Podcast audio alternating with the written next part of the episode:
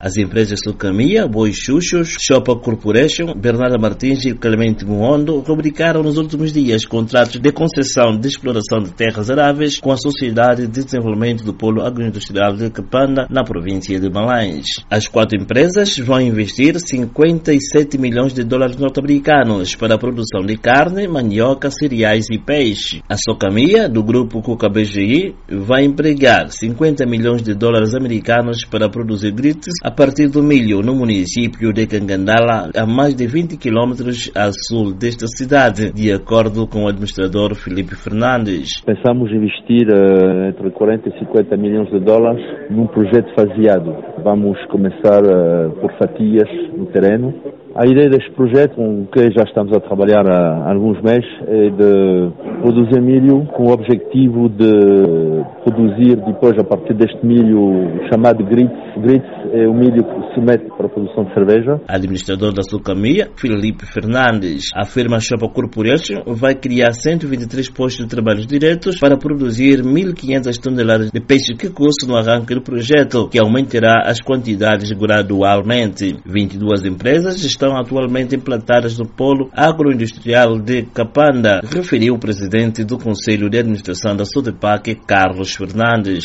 Nós temos neste momento 22 contratos e em perspectiva temos mais três no curto prazo. Nós temos uma área útil de cerca de 292 mil hectares e temos neste momento cedidos cerca de 132 mil hectares, tendo em vista o papel-chave que este polo desempenha na produção dos produtos que integram cesta básica. A Biocom, produtora de açúcar, etanol e energia, constam entre as empresas implantadas no polo agroindustrial de Capana, no município de Cacuzo, província de Melange. Isaías Soares de Melange para a Voz da América.